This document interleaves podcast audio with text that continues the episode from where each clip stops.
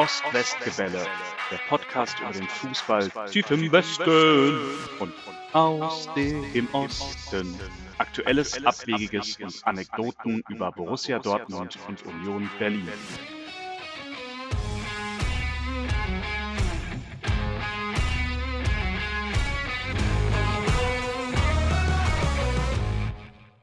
Hallo Tim. Hallo Henry, schön, dass wir hier sein können. Ich finde auch. Wir sind Tim. Und Henry. Ja, und wir machen jetzt hier noch einen Podcast. Das erste Mal. Also für mich das erste Mal, für dich nicht ganz. Für mich nicht ganz. Du allerdings bereitest schon viel länger vor. Das stimmt. Meinst du jetzt den Podcast oder? Generell Podcasts. Generell Egal. Podcast. Also, worüber werden wir reden? Ja, also wir reden heute über Fußball. Das ist ja mal überraschend. Zwei weiße mittelalte Männer reden über Fußball. ja, Stark. und das haben wir uns vorgenommen und das machen wir jetzt auch einfach. Stark. Mhm. Und gibt es da noch eine Spezialisierung? Ja, also ähm, es muss ja irgendwas Besonderes geben und das Besondere bei uns ist, dass wir aus unterschiedlichen Regionen in Deutschland kommen. Mhm. Aus dem Osten und aus dem Westen. Ach, Und deswegen heißt der Podcast auch Ost-West-Gebälle. Ja, das ist schon mal eine super Idee. Du bist per Geburt Bochumer. Ist das richtig? Ja, das ist richtig. Also ähm, relativ nah an der Dortmunder Stadtgrenze. Ähm, das wird später noch wichtig. Aber genau, ich bin in Bochum-Langendreher geboren am 3. März 1983. Okay, so genau Wolltest du es nicht wissen? Ja, weiß nicht, ob die Leute das so wahnsinnig interessiert, aber das finden wir raus. Wo kommst du denn her, Henry? Ja, ich äh, bin am Berliner Rand groß geworden, bin minimal älter als du, habe den Eindruck, früher hat man sich um Geburtsorte nicht so geschert. Ähm, prinzipiell hätte es wahrscheinlich die Auswahl gegeben, nach Köpenick zu gehen oder nach Rüdersdorf. Das ist wahrscheinlich beides ungefähr gleich weit weg und da es früher Wurscht war, steht in meinem Ausweis Rüdersdorf als Geburtsort. Okay, das war in der Nähe von Köpenick, für jemanden, der sich nicht auskennt.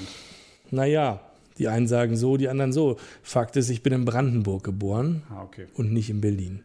Gut. Also im Prinzip auch noch vor der Wende, das heißt, du bist Ostdeutscher. Das ist korrekt. Sagt man das heute noch so? Ja, weiß nicht. Also, es, es gehört zumindest zu meiner Geschichte und zu unserer aller Geschichte. Das macht es auch so spannend, weil ich glaube, das ist ja irgendwie ein schöner Punkt bei uns, dass äh, ich aus dem tiefen Westen komme. Also den Tief im Westen? Genau, tief im Westen. Und du nicht so richtig aus dem tiefen Osten, aber zumindest aus dem Osten. Ja, Und dann sind wir auch unterschiedlich äh, sozialisiert worden, was Fußball angeht, oder? sehr. Das ähm, ist natürlich so. In Berlin allerdings muss man dazu sagen, wurde lange ja kein hochklassiger Fußball gespielt. Das gehört ja auch zur Wahrheit dazu. Das heißt, da wo ich herkomme, gab es lange nichts. Es gab mal mit Germania Schöneiche einen kurzzeitig ambitionierten, mal, ich meine ganz kurz Viertligisten, der dann aber nach Insolvenz oder Tod oder beides des Hauptsponsors auch wieder in der Versenkung verschwand. Höher ging es da nie. Und ja, bei Union ist es ja auch so, dass also zu DDR-Zeiten das jetzt nicht die Creme de la Creme war im Ostfußball. Es war eine Fahrstuhlmannschaft.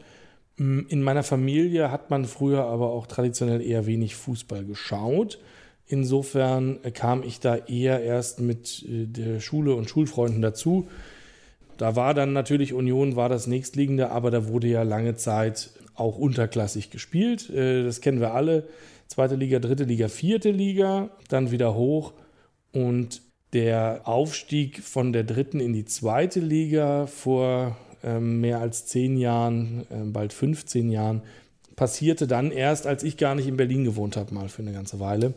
Das heißt, man hat immer eigentlich geguckt, was machen die, aber das war nicht das ganz große Tennis. So, da ist man halt auch mal hingegangen, aber man hat schon geguckt, wenn man richtig guten Fußball sehen wollte, dass man auch noch sich andere Sachen anguckt. Deswegen gibt es, glaube ich, auf den Tribünen bei den Unionern heute eine ganz große Bandbreite an Sympathien, die für andere Vereine noch vorhanden sind.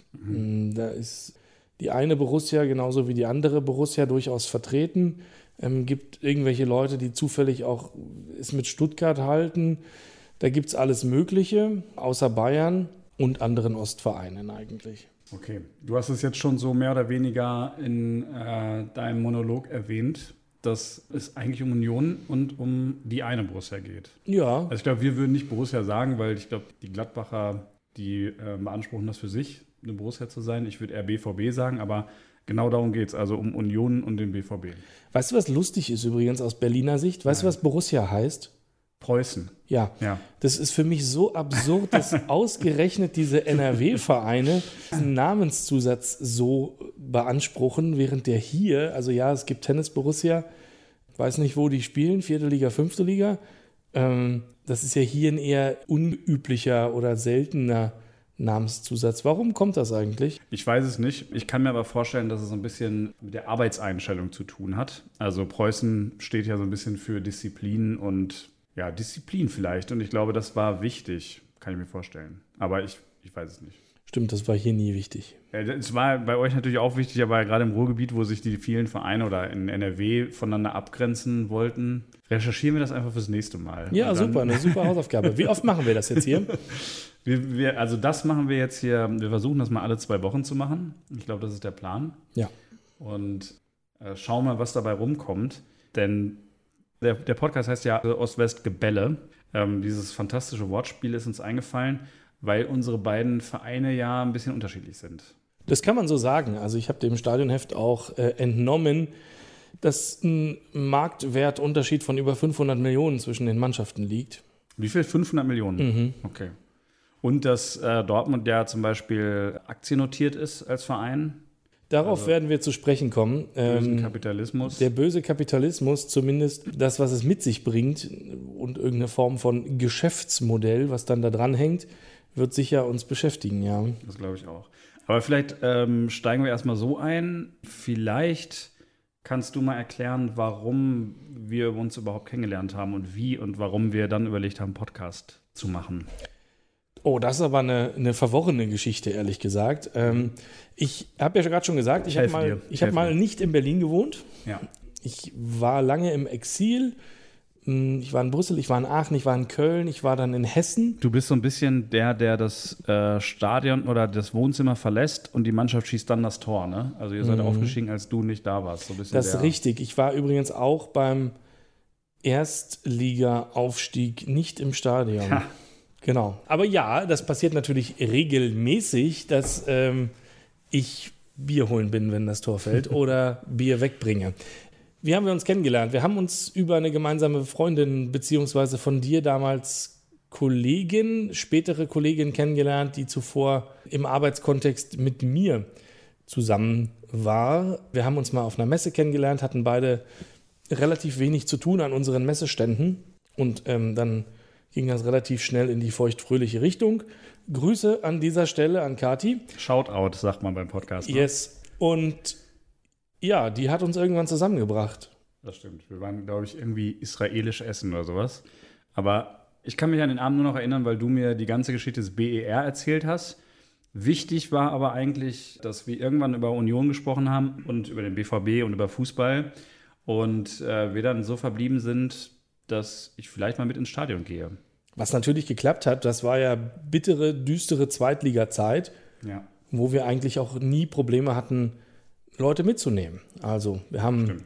muss man äh, sagen, äh, zur Transparenz, wir haben in einem, in einem Freundeskreis äh, einige zusammenhängende Dauerkarten, haben die auch schon sehr lange, ähm, sind irgendwann von Sektor 3, Stehplatz, ging gerade äh, in Sektor 1 umgezogen, Haupttribüne, Sitzplatz und äh, man wird älter und hatten immer acht zusammenhängende Karten und zu Zweitliga-Zeiten konnte man sich eigentlich darauf verlassen, dass immer eine frei war. Das lag daran, dass jetzt bei 4 Grad und Nieselregen ein Spiel gegen Sandhausen nicht das wahnsinnig äh, war, wofür man alles möglich gemacht hat, dahin zu gehen. Ähm, und dann waren die Anstoßzeiten natürlich auch so, dass die häufig kollidiert sind mh, bei denjenigen, die selber irgendwie spielen oder trainieren. Und deswegen war es eigentlich immer möglich. Einer von den Achten konnte immer nicht, da konntest du dich drauf verlassen. da, davon habe ich profitiert. Weißt du noch, welches Spiel äh, wir zuerst gesehen haben? Ich hab, war das Sandhausen? Ich weiß es auch nicht. Sandhausen, Heidenheim, irgend so ein Zweitliga-Klassiker, würde ich sagen. Es war jetzt auch kein Leckerli. Nee, Block A1 ähm, ist ein wirklich schöner Platz und ähm, ich fand es besonders schön, weil das irgendwie noch anders ist als im Westfalenstadion, Schrägstrich Signal Iduna Park. Sagst du das ähm, so? Ich finde schon. Also du kannst dir ja da. Nee, ich meine, sagst du Signal Iduna Park? Achso, nee, ich sag Westfalenstadion. Ja. Machen wir das jetzt ab jetzt immer so, ne? Mhm. Okay. Also im Westfalenstadion äh, gibt es ja den Stadiondeckel, also schon irgendwie so eine digitale Bezahlweise. Und in der alten Försterei konnte man sich einfach oben an dem Fenster noch seine Bockwurst holen und das Bier und war irgendwie zehn Meter von seinem Platz entfernt. Also die Nähe äh, zu den Spielern, dieses Fußballgefühl, das hat irgendwie sofort, das hat mir sofort Spaß gemacht. Es war irgendwie anders. Finde ich auch bis heute selber großartig, tatsächlich. Man ist sehr nah dran, absolut. Ja, und ähm, ja, ähm, das kulinarische Angebot war in, in letzter Zeit öfter mal äh, Diskussionsgegenstand innerhalb der Union Gemeinde, aber äh, in A1 gibt es nach wie vor Bier und Bockwurst und wenn es besonders kalt ist, auch noch Glühwein. Ende der Aufzählung. Stimmt, die haben mal so eine Vegetarier-Diskussion gehabt, ne? Oder ja, ganz, ganz, kurz, sage ich mal. Ganz kurz. Die wurde ähm, uncharmant abmoderiert. Ja, ich weiß, ja. Vor allen Dingen in Berlin. Also ich meine, ähm, das ist ja irgendwie, wo, wo alle sozusagen jetzt vegan essen und so, ist es ja auch irgendwie ein Statement. Wobei, naja, also da kommen wir vielleicht nochmal irgendwann drauf. Also da könnte man eine eigene Folge ich mitfüllen. Auch. Ich glaube mhm. auch. Ähm, ich weiß nicht, äh, Henry, ich habe jetzt noch so einen, so einen Punkt, wo ich dachte, das macht vielleicht Sinn für alle, die uns zuhören. Ähm, und zwar, ähm, das erzählt ja vielleicht auch ein bisschen was über uns. So deine erste Erinnerung, du hast zwar schon ein bisschen erzählt gerade, aber deine erste Erinnerung an Union und wie bist du damals irgendwie Fan geworden? Was hat dich gecatcht? Boah, fies, da bin ich überhaupt nicht drauf vorbereitet. Ja, ich, ich schon. Ich habe mir das nämlich überlegt und ja. kann gleich äh, zu ausholen.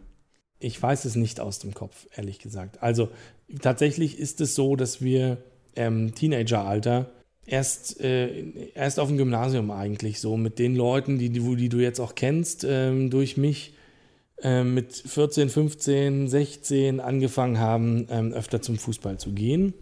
Und irgendwann dann muss das passiert sein. Das Lustige ist, ich hätte das super vorbereiten können, denn ich sammle alle Eintrittskarten. Schon immer. Das heißt, die sind alle noch da oder zumindest zu einem guten Teil werden die noch da sein. Kann ich dir beim nächsten Mal gerne nachreichen. In Erinnerung geblieben ist davon eher nichts. Die Haupttribüne war äh, das Einzige, was überdacht war. Die war aber ähm, schief gepflastert und moosbewachsen. Die anderen Seiten waren ähm, so eine Hügel ohne Bedachung. Daran kann ich mich sehr, sehr gut erinnern, könnte aber ums Verrecken nicht sagen, was mein erstes Spiel war, leider. Aber ne, irgendwie so eine Erinnerung meiner Union überhaupt das erste Mal aufgeploppt ist, also nicht unbedingt, wann du gegangen bist, sondern so, ihr habt in der Schule drüber gesprochen oder war das Standard, dass man zum Fußball gegangen ist mit seinem Vater oder? Ja, also meine Eltern sind jetzt nicht so wahnsinnig Fußball, fußballgärisch. Ähm, da ist niemand jemals ins Stadion gegangen. Ich glaube, in der ganzen Familie eigentlich äh, ist niemand irgendwie zu höherklassigen Spielen gegangen. Andere Familienseite, Cousins und so, die haben selber gespielt, aber auch unterklassig ähm, und da man, ist man auch nirgendwo hingegangen. Das heißt, das hat sich tatsächlich erst ergeben mit Leuten dann aus, aus der Schule, als ich die so kennengelernt habe, die dann gesagt haben, so, wir gehen da hin, so mitkommen.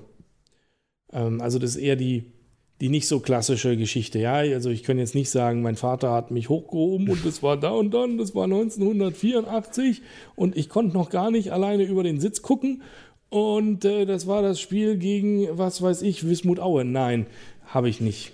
Okay, also bei mir war es genau so. Es war allerdings nicht äh, Wismut Aue, aber die erste Situation, an die ich mich erinnern kann, dass ich im Sandkasten gesessen habe und ähm, Guido Buchwald, keine Ahnung, 1989 vielleicht oder so, in der Nachspielzeit irgendwie das Tor reingeköpft hat nach einem Freistoß oder was auch immer. Wir waren auf jeden Fall für drei Minuten Meister und das war, also es hat angefangen mit so einem, mit so einem richtigen Downer eigentlich war eigentlich richtig traurig.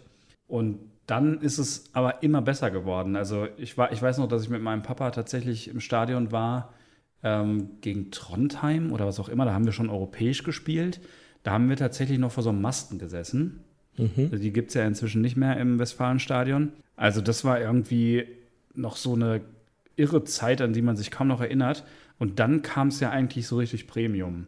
Also ich würde fast sagen, dass ich ich bin ja, also äh, habe ich ja vorhin erwähnt, in Bochum geboren, aber wir haben in Dortmund gewohnt und ich war dann von Geburt an im Prinzip BVB-Fan ähm, und habe dann ja, glaube ich, die beste Zeit des Vereins mit den ersten Meisterschaften in den 90er Jahren und dann ähm, Sammer nochmal 2002 und dann Kloppo irgendwie so mitbekommen. Also ich glaube, besseres Geburtsjahr gibt es eigentlich nicht für einen BVB-Fan. Ja, das glaube ich auch. Also du hast natürlich die fette Zeit oder die richtig spaßige Zeit live mitbekommen.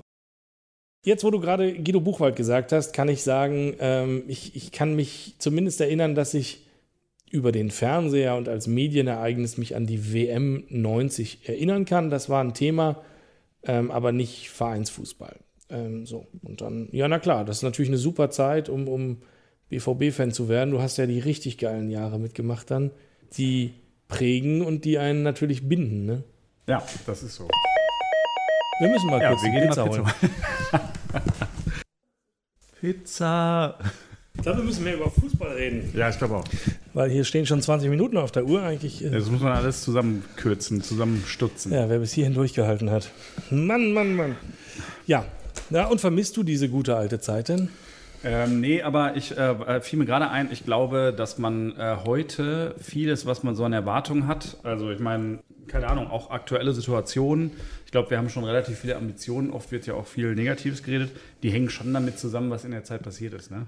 Und der Fußball ist ein bisschen anders geworden seitdem und man hat einfach Ansprüche, die man, keine Ahnung, noch nicht gehabt hätte, als ich sechs war und irgendwie Meister werden. zum Beispiel.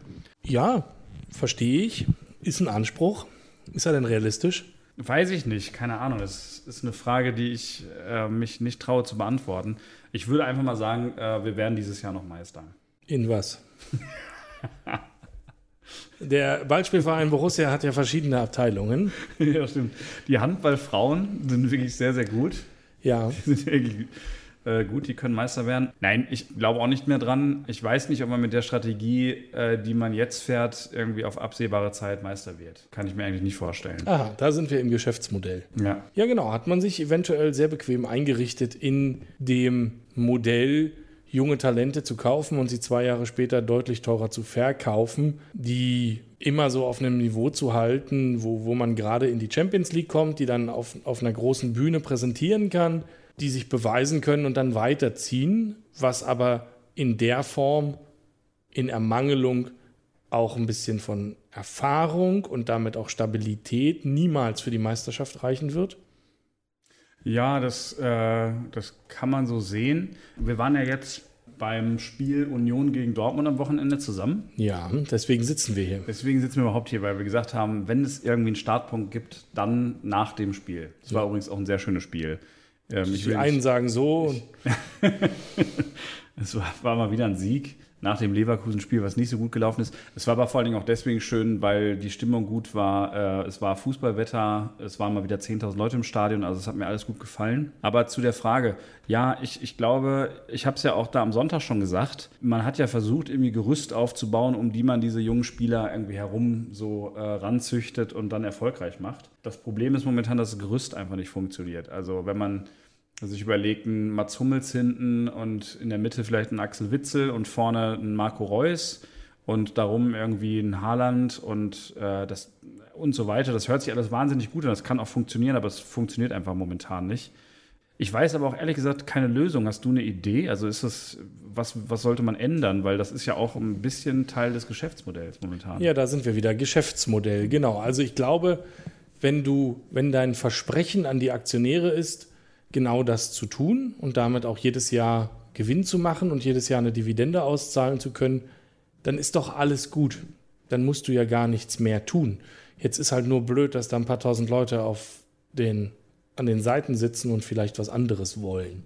Habe ich eine Idee? Naja, das eine ist, man muss, glaube ich, ein Stück weit so ehrlich sein und müsste eigentlich sagen, das ist halt das Modell und mehr wollen wir aktuell nicht.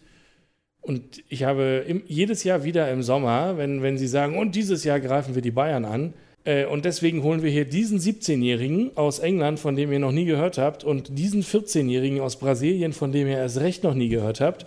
Und wir haben hier noch diesen 12-Jährigen aus der eigenen Jugend hochgezogen und damit greifen wir an. Dann denke ich mir, nee, das ist es wahrscheinlich nicht so. Jetzt den Süle zu holen, ist vielleicht die erste richtige Maßnahme auf diesem Weg. Wenn man das wirklich irgendwann mal ernst nehmen wollte. Vielleicht ist das aber auch nur eine Absicherung des jetzigen Geschäftsmodells, denn diese Talentetruppe hat also unbestritten natürlich hochgradig viel Talent in, in den Reihen, aber spielt ja derart unkonstant dass du ja eigentlich die Ergebnisse auch gut jede Woche würfeln könntest, ja? ja? Und damit ja nicht nur in der Bundesliga, weil das wird schon irgendwie reichen für die Champions League wieder, aber ja auch in der Champions League. Du verlierst was 4-0 bei Ajax und gewinnst aber eine Woche vorher 5-0 in Istanbul. Das ist doch völlig absurd. So, das, das kannst du dir ja gar nicht ausdenken. Und in der Bundesliga ja genau das Gleiche. Wie kann man denn fünf Tore von Leverkusen kriegen und die Woche danach 3-0 bei Union gewinnen? Das ist doch einfach nicht die gleiche Mannschaft. Das ist natürlich. Denn? Also, ja, das musst du mir sagen. Du bist doch hier der Borusse. nicht die gleiche Mannschaft. Ich meine, ich habe schon gedacht, dass sie gegen Union gewinnen, weil ich irgendwie gedacht habe, wer sich da so ein 5-2 einschenken lässt, der muss darauf reagieren.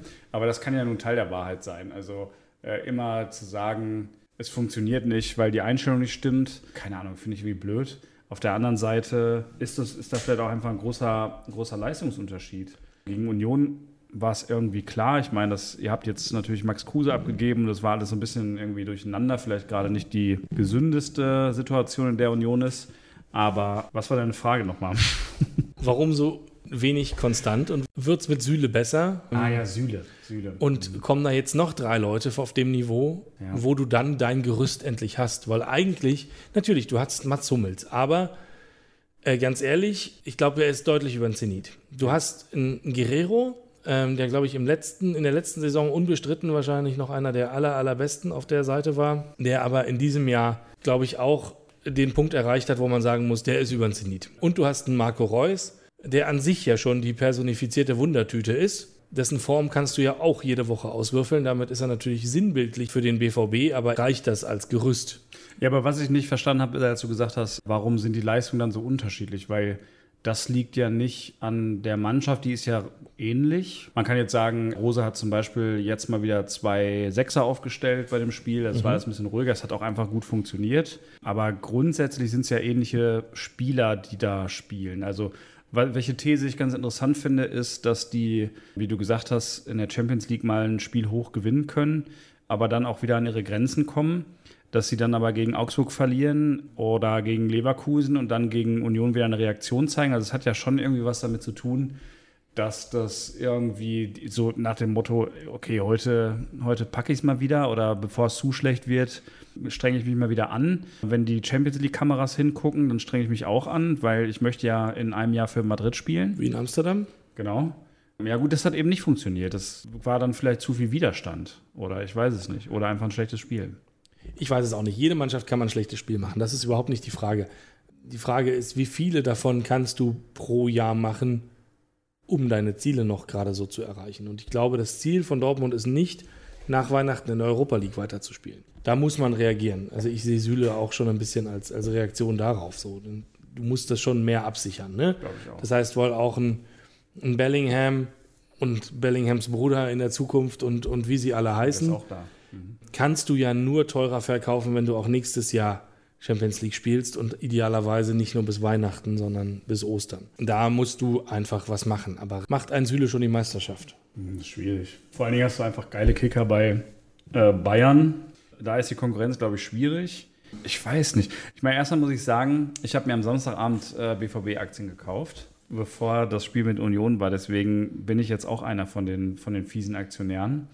Als Fan würde ich aber sagen, klar hätte ich auch mal wieder Bock auf eine Mannschaft, die irgendwie die Meisterschaft und die Champions League gewinnen kann. Aber ich möchte auch nicht mehr sowas erleben wie unter Meier und äh, Niebaum, äh, wo dann irgendwie Amorose oder keine Ahnung wer gekauft wird. Und dann ist das alles nicht so real. So von daher, wenn, also für mich ist es voll okay, wenn in den Jahren zwei, drei Meisterschaften in den nächsten 10, 20 Jahren mal so sozusagen so abfallen und das Geschäftsmodell so weiter bleibt, weil langweilig wird es ja beim BVB eigentlich nicht. Das ist richtig. Also da, absolut langweilig wird es nicht, alleine weil du ja natürlich dich jede Woche darüber aufregen musst, was für ein unkonstanter Quatsch das jetzt schon wieder ist. Aber das ist. Furchtbar anzusehen manchmal, ja.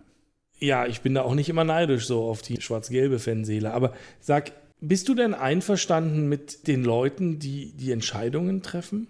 Also, In Dortmund oder im Ruhrgebiet insgesamt ist man ja, ist ja oft alles Familie. Man ist so ein bisschen wie Pech und Schwefel.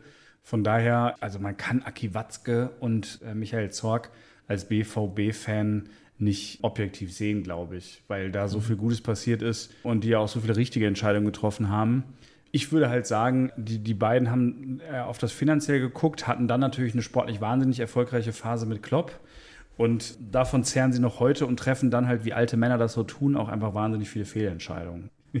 Wahrscheinlich irgendwie so. Wie alte Männer das so tun. Klingt, als wäre es Zeit für neue Männer. Ja, das ist richtig.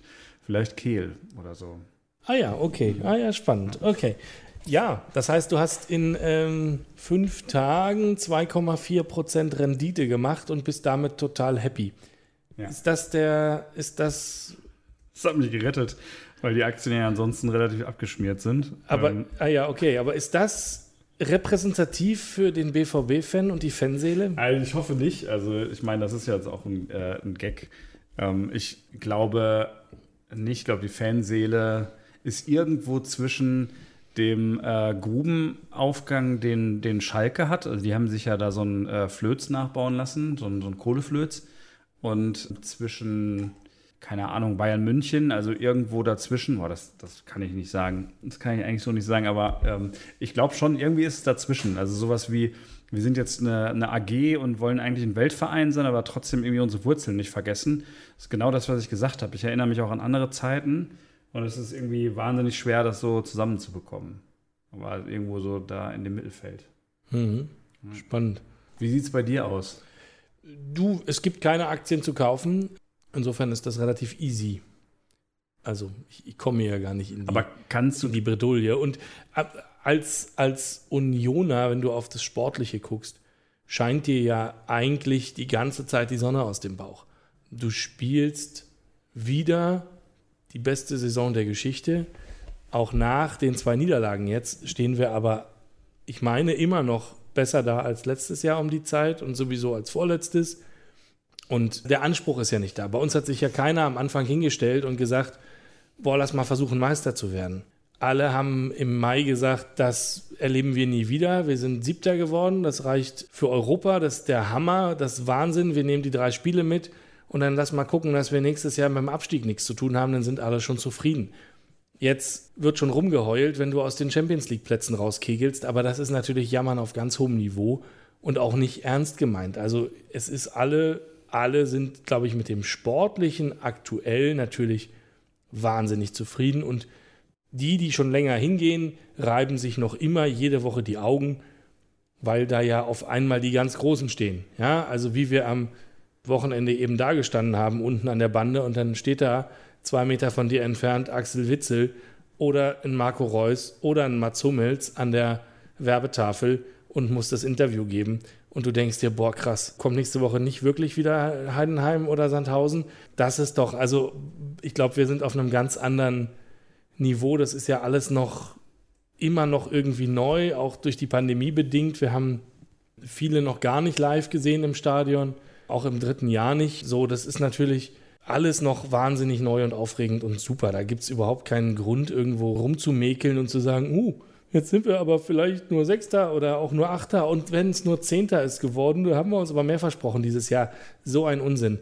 Du hast jetzt zwei Spiele, wo du eigentlich punkten kannst. Bielefeld, Mainz. Wenn jetzt alles optimal läuft, hast du Ende Februar, Ende Februar die 40 Punkte voll. Das ist der Hammer.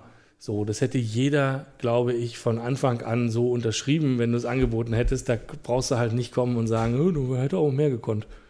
Ich weiß noch, äh, wie wir vor, wann haben wir uns das erste Mal gesehen oder wann waren wir das erste Mal im Spiel? Vor drei Jahren? Nee, muss ja, wir sind, ist die dritte Saison in der Bundesliga, das muss länger her sein. Das muss schon länger her sein. Ja, die Zeit vergeht. Wahnsinn. Eher so fünf. Aber ich weiß, ich weiß, äh, worüber wir uns da Gedanken gemacht haben. Da war es teilweise ja auch überhaupt nicht die Idee, da aufzusteigen. Die Saison war total kurios, oder? Als ihr dann aufgestiegen seid war auch vorher damit nicht zu rechnen.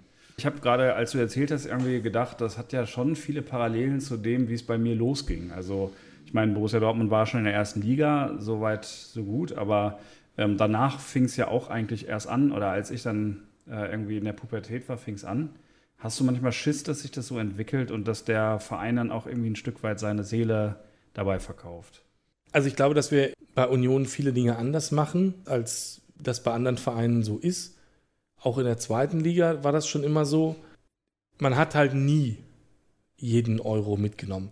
Es gibt nicht den Werbejingle, wir präsentieren in diesen Eckball, wir präsentieren in diesen Freistoß. Es gibt nicht das bescheuerte Spiel in der Halbzeit auf dem Rasen, um der lokale Radiosender präsentiert hier äh, Tim und Struppi versuchen, äh, diesen Ball hier abzufangen. Also das ist ja, es gibt ganz viele Dinge einfach nicht und äh, ich glaube auch, das ist so ein bisschen mit der mit der Geschichte von Union und der sehr engen Bindung zu den Fans auch nicht möglich. Niemand wird auf die Idee kommen, den Stadionnamen zu verhökern. Niemand wird auf die Idee kommen, die Eckfahnen ähm, zu sponsern oder sponsern zu lassen. Viele Dinge gehen, glaube ich, nicht. Niemand wird auf die Idee kommen, das Sportliche aus dem Verein auszugliedern, um es an die Börse zu bringen. Das halte ich auch für ausgeschlossen. Das sind also viele Dinge, von denen ich, also da mache ich mir eigentlich weniger Sorgen. Entfernt man sich von so der Drittliga-Romantik, wo man sich immer quer auf die Bänke legen konnte in die Sonne? Ja, natürlich. Überhaupt keine Frage. Ist das alles professioneller geworden? Ja, auch keine Frage. Haben wir jahrelang darüber gemeckert, wie wenig professionell alles ist? Ja, natürlich auch. Also wir waren zum Beispiel am ähm, Sonntag nach dem Spiel noch mal kurz im Zeughaus. Also für die Nichtbewanderten, das ist äh, dort, wo es Fanartikel zu kaufen gibt. Die Auswahl, die da ist, die ist explodiert in den letzten Jahren. Und ich weiß genau, wie oft wir früher da gestanden haben und gesagt haben, wenn wir auswärts waren, auch in der zweiten Liga, boah, guck mal an und die haben sowas und die haben sogar sowas und krass, guck mal, hier gibt es sowas, warum haben wir denn sowas nicht? Es gab ja nichts. Man hat mal versucht, irgendwie die Markenrechte äh, wegzugeben an eine externe Agentur und das ist halt kläglich gescheitert. Und das war, glaube ich, eine schmerzhafte Erfahrung, die noch weniger dazu motiviert, in der Zukunft irgendwas outzusourcen. Aber in lange, lange, lange Zeit ist da einfach ganz wenig passiert. Insofern ist das, was bis hierhin passiert, glaube ich, für die meisten Unioner bis hierhin immer noch gut. Kauft man sich jeden Rotz? Nee, überhaupt natürlich nicht. Ja, also inzwischen könntest du dir deine ganze Wohnung natürlich einrichten in Rot und Weiß. Niemand kauft diese Artikel in Gänze. Irgendjemand wird schon die einzelnen Stücke kaufen. Aber ich glaube, das ist einfach ein Stück weit aktuell noch okay, einfach zu sehen, ah, wir werden größer, wir werden besser, wir werden professioneller. Das ist auch, man investiert in ein neues Leistungszentrum und so. Wir würden gerne das Stadion ausbauen, was glaube ich jetzt auch eher als positiv gesehen wird in der Anhängerschaft als negativ. Da habe ich jetzt noch keine ernstzunehmende Fanstimme irgendwo gesehen, die gesagt hat, boah, nee, ähm, damit verkaufen wir uns total, wenn, wenn hier in Zukunft mehr als 30.000 reinpassen. Also das sehe ich halt auch nicht. Aber ihr habt immerhin schon mal äh, so, einen, so einen Immobilienfonds als Trikotsponsor. Ja, das ist der wunde Punkt, glaube ich, natürlich. Ähm, ich ich, nur kurz dazu, ich äh, musste leicht schmunzeln, weil ähm, in dem Lied, was ihr singt, ähm, was ich eine total bescheuerte Formulierung ist für das, was da vor dem Spiel passiert, ähm, äh, kommt ja so eine äh, Passage wie mit, wir lassen uns nicht vom Westen kaufen oder sowas, ne? Wer lässt sich nicht vom Westen kaufen? ja, genau. Also, ich meine, ihr seid weit weg davon, aber es ist wahrscheinlich schwierig. Oder bei mir ist ja, also meine Seele ist schwarz und ein bisschen gelb. Im Prinzip, äh, wir haben alles verkauft, wir sind an der Börse, ähm, äh, aber leicht ist es jetzt bei euch auch nicht. Nein, das ist auch ein Widerspruch, den musst du aushalten, glaube ich, wenn du professionellen Fußball willst. Jetzt ist es halt blöderweise so, und das muss man auch als Unioner ein Stück weit anerkennen, wir alle sind Anhänger der kommerziellsten Sportart der Welt, die einfach in, äh, in jedem Land, auf jedem Kontinent existiert und wo einfach unglaublich viel Geld drin ist. So, da, having said that, ja, naja, das sind Widersprüche, die, die, die musst du aushalten. Keiner war happy, als dieser Sponsor vorgestellt wurde. Würde ich einfach mal so in den Raum stellen. Gab dann schon so, so kleine Punkte irgendwie in den Fanforen, sowas wie, naja, zum Glück steht wenigstens nicht SA mit auf dem, also die luxemburgische Rechtsform äh, mit dahinter, sondern sie haben nur den Namen aufs Trikot gedruckt. So. Aber das ist halt, das macht ja eigentlich alles kein bisschen besser. Natürlich, das ist Käse. Und ja, ich glaube, jeder von uns hätte gerne die örtliche Biobauerngenossenschaft auf dem Trikot, aber legen die genauso viel Geld dahin? Nein. So, und das ist halt was, da musst du halt gucken, wo du bleibst, äh, gerade als Aufsteiger. Wir wissen, wie die TV-Gelder verteilt sind. Es wird sehr lange dauern, bis du einen eigentlich fairen Anteil daran kriegst. Die Kohle muss ja irgendwo herkommen. Ein wettbewerbsfähiger Kader stellt sich halt nicht von alleine dahin. Das glaube ich auch. Was machen wir jetzt, Henry? Lass mal zu den Rubriken kommen. Okay, finde ich gut. Ich hätte eine Rubrik, die so ein bisschen auch ein Ausblick auf das nächste Spiel wäre. Die Rubrik heißt Querfeld ein, Schwerfeld ein. Und äh, da geht es darum, ähm, äh, also wir spielen einfach mal den Jingle ein. Querfeld ein, Schwerfeld ein. Die Rubrik, in der es um Spieler, Spiele oder einfach Anekdoten geht, an die man sich kaum noch erinnert. Auf jeden Fall geht es, wie gesagt, um Anekdoten aus der Vergangenheit. Und ich habe eine spannende gefunden. Und zwar geht es ja morgen gegen Glasgow, die Glasgow Rangers in Dortmund in der Europa League. Das ist übrigens ein Pokal, der uns noch fehlt. Deswegen hoffen wir alle, dass wir den gewinnen können. Äh, du glaubst, glaube ich, nicht dran, ne? Dass ihr den ähm, Europapokal der, Ja. äh, ach, wie heißt das jetzt korrekt? Die Europa League. Europa League, ja. Ja, ähm, erstmal äh, Glückwunsch, wo ich gerade schon aus Versehen beim alten Namen war, dass ihr den ähm, Europapokal der Landesmeister wieder zu dem gemacht habt, was es ist, nämlich ein reiner Pokal der Landesmeister. Also gibt ja nur noch den, nur noch der deutsche Meister ist, ist vertreten. Ähm, na, ganz toll. Ähm, glaube ich daran, dass ihr den gewinnen könnt? Nein. Okay. Ganz klares Nein. Würde ich auch 50 Cent drauf verwetten. Okay, lass uns das machen. Wir machen das jetzt fest. Also ich wette dagegen 50 Cent. Ja. Wir gucken, was dabei rauskommt. Jedenfalls, also in zwei Wochen sind wir vielleicht schon ein bisschen schlauer. Ich habe nachgeguckt, lange ist es her, wann das letzte Spiel äh, von Dortmund gegen die Glasgow Rangers war. Und du könntest vielleicht mal raten, wann das war und wie es ausgegangen ist. Glasgow war mal deutlich größer, als es heute ist. Insofern könnte ich mir durchaus vorstellen, dass in den 90ern die in der Champions League eventuell mal aufgetaucht sind. Ich sag einfach mal 95 und natürlich hat Dortmund gewonnen. Das, also es war, die Hälfte war richtig, immerhin. Also es war 1995 in der Champions League Vorrunde. Das Spiel ist 2 zu 2 ausgegangen. Mitgespielt hat unter anderem noch Paul Gascoigne. Den Namen wird dir noch was sagen. Ja klar. Der hat in der 75. Minute eine rote Karte bekommen. Und da stand 2 zu 1 für Dortmund. Und dann haben die Glasgow Rangers noch den Ausgleich geschossen. In Unterzahl. in Unterzahl. Und ein Jahr später ist Dortmund ja Champions League-Sieger geworden. Ja. Also, Kannst du dich an dieses Spiel erinnern? nein, überhaupt nicht. Okay. Nee. Nee, ich habe überhaupt keine Erinnerung daran. Das ist schon eine Zeit, wo ich schon äh, 14, 15 schon aktiv geguckt habe, mir die Spiele sicher auch angeguckt habe. Das heißt, dass ich das Spiel gesehen habe im Fernsehen, sehr wahrscheinlich. Erinnern kann ich mich daran auch nicht. Aber genau, also da hätte ich auch so gedacht, zu der Zeit war Glasgow wahrscheinlich bedeutender als heute. Ja, die waren bedeutender.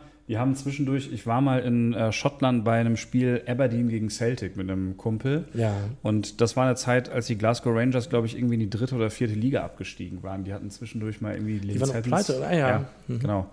Die waren pleite und ähm, sind jetzt aber äh, wieder auf Platz zwei in Schottland. Also von daher ist es irgendwie schon ein äh, historisches Match. Freue mich drauf. Ja, glaube ich. cool. Also klingt, glaube ich, auch fast attraktiver. Also es ist natürlich ein cooler Name für Leute, die so alt sind wie wir. Klingt das wahrscheinlich sogar spannender als das gefühlt x-te Mal gegen Arsenal zu spielen. Oder gegen, weiß ich nicht, wer von den Spaniern noch dabei ist, Sevilla, sowas, ja, was du einfach irgendwie jedes Jahr siehst und wo du einfach gar keine Emotionen zu hast von früher. Ja, ja, genau. Das ist das, was ich meinte mit irgendwie so zwei Herzenschlagen in meiner Brust. Ich glaube, genau das ist aber auch das Geile, dass man jetzt so ein Spiel auch, weil ich die ganze Geschichte irgendwie mitbekommen habe, auch mal wieder genießen kann, weil es halt so back to the roots ist. Beschäftigen wir uns mit der Champions League denn für den Rest der Saison oder lassen wir die jetzt liegen? Weil da sind ja nur noch die Bayern und andere Vereine, die uns nicht interessieren. Wir können die einfach von mir aus links liegen lassen. Das wird auch alte Wunden nicht aufreißen. Gut. Also ich bin da komplett emotionslos, weil wir sind ja auch nirgends dabei. Wir beschäftigen uns damit wieder, wenn wir äh, beide in der Vorrunde nächstes Jahr in der Champions League das erste Mal spielen. Wenn Dortmund und Union im gleichen Wettbewerb spielen, dann nicht in der Champions League. Da würde ich, glaube ich, auch drauf setzen. Jetzt ist es halt so, dass in der Europa League jetzt noch sehr gute Vereine übrig sind, denen ich eher zutraue, leider diesen Wettbewerb zu gewinnen. Ja. blöderweise zum Beispiel sowas wie Barcelona, sowas wie Sevilla, die gefühlt dieses Ding eigentlich immer gewonnen haben, seitdem es kreiert wurde.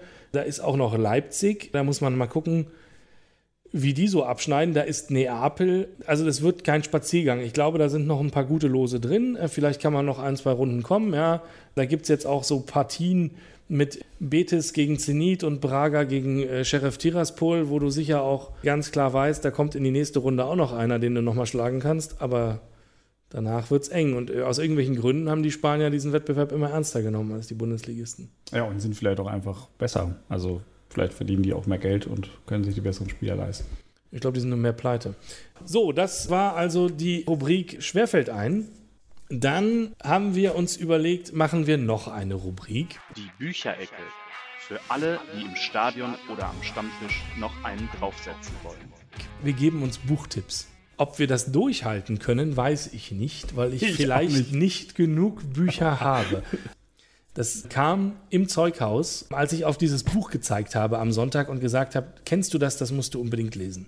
Ich halte in meiner Hand Wir werden ewig leben von Christoph Biermann, der das erste Bundesliga-Jahr von Union die ganze Zeit eng mitverfolgt hat, der also in der Kabine mit dabei war, bei den Spielvorbereitungen mit dabei war, ein Jahr mit dem Kader verbracht hat. Es ist ein wahnsinnig guter Einblick in die Funktionsweise eines Bundesligisten hat mir extrem ja, geholfen, weiß ich nicht, ob das das richtige Wort ist. Ich hatte ja vorher kein Problem, aber man versteht doch deutlich mehr, was die da eigentlich alle den ganzen Tag machen. Diese ganzen Spielanalysten und wie funktioniert was und wie ist eigentlich das Innenverhältnis von so einem Kader und ist immer alles Friede, Freude, Eierkuchen oder wie funktioniert das? So, ich würde dir dieses Buch sehr gern empfehlen. Ich finde es großartig und genau, es gibt Begrifflichkeiten aus diesem Buch, die es so in die Union-Fan-Landschaft so ein bisschen geschafft haben, die ich auch verwende, wo es, glaube ich, ganz hilfreich wäre, sie dann auch zu verstehen entsprechend. Das ist ein guter Einstieg. Man muss dazu sagen, dass ich mir im äh, Zeughaus einen Union Berlin-Pulli gekauft habe. Also es ist jetzt schon meine, meine zweite Liebe geworden, so ein bisschen. Und ich, man muss auch dazu sagen, ihr habt mir vor zwei Jahren das Trikot geschenkt, ne, glaube ich. Also im Prinzip ein Gutschein fürs Zeughaus. Ja. Und damit habe ich mir ein Trikot gekauft. Also ich bin schon ein bisschen infiziert, deswegen ist das für mich wahrscheinlich eine gute Einstiegslektüre, ne? Ich glaube ja, obwohl das ist nicht nur für Unioner was, ja. muss man ganz klar sagen. Es ist natürlich, es spielt bei Union oder es spielt nicht, das ist ja beobachtet, echtes Leben. Ich glaube aber so oder so ähnlich funktioniert das überall. Ich glaube auch, Deswegen, ich möchte dir heute auch ein Buch empfehlen. Auch von Christoph Biermann, das wusste ich nicht, als ich dir gesagt habe, ich habe auch ein Fußballbuch. Mhm. Er müsste eigentlich Christoph Bärmann heißen, glaube ich, weil er ist nämlich der Erklärbär der Bundesliga. ich ähm, finde, dass er wahnsinnig, äh, wahnsinniges Talent hat, Fußball zu erklären. Und äh, mein Buch von ihm heißt Matchplan. Und da stehen so Dinge drin, wie dass der Titel Matchplan eine, ein Neologismus, also eine Worterfindung von Thomas Tuchel ist, was ich vorher nicht wusste. Im Englischen würde man nämlich niemals von Matchplan sprechen, also so ein bisschen wie beim, beim Handy. Und ähm, da stehen auch so Sachen drin, wie diese ganzen, äh, diese ganzen Packing-Geschichten erfunden wurden und warum Thomas Tuchel ähm, nie auf das ganze Feld trainieren lässt. Also so irgendwie modernes Trainertum, moderne Fußballstrategie wirklich richtig gut erklärt. Und ähm, das habe ich zu dem Geburtstag bekommen, als ich auch von euch den Gutschein fürs Zeughaus bekomme. Von daher, das war der beste Geburtstag äh, bisher. Und ich möchte dir das Buch heute äh, übergeben. Ja, cool. Zweimal Christoph Biermann, unsere Empfehlungen für die äh, nächsten zwei Wochen bis wir uns wieder hören. Gibt es noch wichtige Dinge, die äh, nicht gesagt wurden, die unbedingt gesagt werden müssen? Ansonsten finde ich, sollten wir zumindest unsere Tipps für den nächsten äh, Spieltag äh, abgeben, was unsere beiden Vereine angeht. Kicktipp, unser qualifizierter Tipp für die nächsten Partien der Schwarz-Gelben und der Eisernen. Samstag Bielefeld gegen Union. Ähm, Bielefeld, Union. Ich glaube, Union, äh, die haben jetzt zwei Spiele ohne Kruse irgendwie mal ein bisschen auf den Sack bekommen. Jetzt reißen sie sich zusammen und gewinnen auswärts gegen Bielefeld mit 2 zu 0. Ich glaube schon, dass wir wieder ein Gegentor kriegen. Leider. Ähm, glaube aber auch, dass wir es dann äh, ordentlich rumreißen und äh, sag mal 1 zu 3. Und dann gibt es Sonntag euer Heimspiel gegen die andere Borussia. Oh ja. Oh ja. Also ich glaube, dass sich am Sonntag Torgen Hazard wieder zusammenreißt. Der war, äh, ich weiß nicht, ob du es mitbekommen hast, nicht im Kader gegen Union. Ja, habe ich zu mitbekommen. Dafür gelassen. stand auch Witzel da, oder nicht? Ja, genau. Oder halt irgendwie der, der Ranier oder so. Also ich, Ach ja. totaler Wahnsinn, aber anscheinend hat er sich im Training nicht angestrengt. Ähm, ich glaube, der reißt sich zusammen. Der war ja mal bei Gladbach. Ähm, Gladbach ist auch momentan zu schwach. Ich glaube, dass wir gegen Gladbach 3-1 gewinnen. Ja, alles klar. Ähm, ich glaube nicht, dass ihr einen Gegentor kriegt. Wird mich auf einen knappen zu Null Sieg zu Hause, ich sag mal 1-0 zu Hause. Okay. Ja. Cool. Also äh, binden wir hier erstmal ab. Ähm, das war für einen äh, Blindflug doch äh, ganz schön. Das hat mir Spaß gemacht, mit dir zu sprechen, Henry. Mir hat es auch viel Spaß gemacht. Ähm, vielen lieben Dank und wir hören uns wieder. Ich denke auch, wenn ihr schon irgendwie was Besonderes wissen wollt, noch Ideen habt, äh, was wir besser machen können. Wir haben eine E-Mail-Adresse. Ja, äh, und zwar ist die E-Mail-Adresse podcast at ost-west-gebelle.de. Ja, alles klar. Habt eine schöne Woche und einen äh, fantastischen ja, Bundesligaspieltag. Wir hören uns wieder. Macht's gut. Danke. Ciao. Ciao.